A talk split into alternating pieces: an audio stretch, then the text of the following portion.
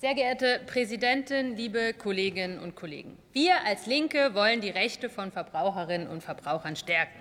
Deshalb begrüßen wir die neu eingeführte Abhilfeklage, weil sich hierdurch die Rechtssituation für viele verbessert. So sind der weite Anwendungsbereich, die Aufnahme von kleinen Unternehmen in den Schutzbereich sowie die Kostenbegrenzung für die klagenden Verbraucherverbände sehr erfreulich.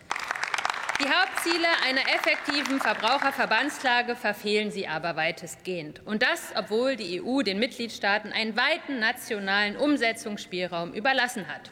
Umso bedauerlicher ist es, dass Sie diesen leider nicht ausgeschöpft haben. Stattdessen verschärfen Sie die soziale Schieflage, indem Sie bestimmte Teile der Bevölkerung ausgrenzen. Als Juristin sage ich Ihnen, Ihr Entwurf wird vor allem denjenigen zugutekommen, die sich das Klagen leisten können oder die komplizierten Verfahren verstehen. Besonders schutzbedürftige Verbraucherinnen wie Senioren, Menschen, die vielleicht keinen Schulabschluss haben oder Menschen mit internationalem Hintergrund werden hiervon kaum profitieren. Deshalb fordern wir mit unserem Entschließungsantrag unter anderem die Einführung eines Opt-out-Verfahrens. Nehmen wir uns ein Beispiel an den Niederlanden. Dort existiert dieses Verfahren seit mehr als zwei Jahren und wird sowohl von den dortigen Unternehmen als auch von den Verbraucherinnen sehr gut angenommen. Bei einem Opt-out-Verfahren wird auf eine aktive Anmeldung in einem Klageregister gänzlich verzichtet. Damit kann man erhebliche Hürden abschaffen und mehr betroffene Verbraucherinnen erreichen.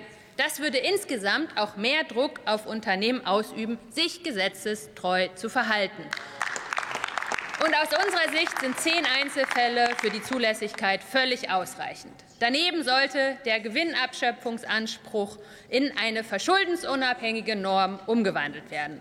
Schließlich sprechen wir uns für die Einrichtung eines zweckgebundenen Sondervermögens aus, damit rechtswidrig erzielte Gewinne der Unternehmen den unterfinanzierten Verbraucherverbänden zur Verfügung gestellt werden können, um ihre Klagen zu bezahlen. Aus diesen Gründen können wir bei Ihrem Gesetzentwurf uns leider nur enthalten. Damit komme ich zum Schluss meiner Rede zu Verbandsklagen und zum Verbraucherschutz. Aber erlauben Sie mir noch einen Satz vor der Sommerpause zur Entwicklung von Menschenrechten vor dem Hintergrund, welches Spektakel wir hier in den letzten zwei Tagen im Plenum gehabt haben. Wir sehen in den letzten Jahren massive Entrechtungen und Angriffe auf hart erkämpfte demokratische Prinzipien und Grundrechte neue Polizeigesetze, die es erlauben, Menschen präventiv in Haft zu nehmen, oder ganz neu das GEAS, das faktisch das individuelle Recht auf Asyl abschaffen wird. Gleichzeitig reißt der Sparkurs der Regierung den Ärmsten in diesem Land die Füße weg. Wir stehen doch in Anbetracht des Klimawandels vor nicht weniger als einer sozialen Neuorganisation unseres Zusammenlebens.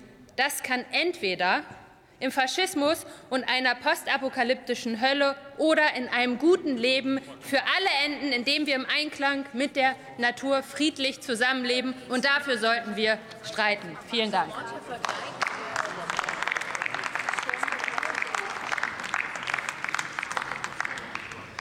Für die SPD-Fraktion hat nun die Kollegin Luisa Lecina Bode das Wort.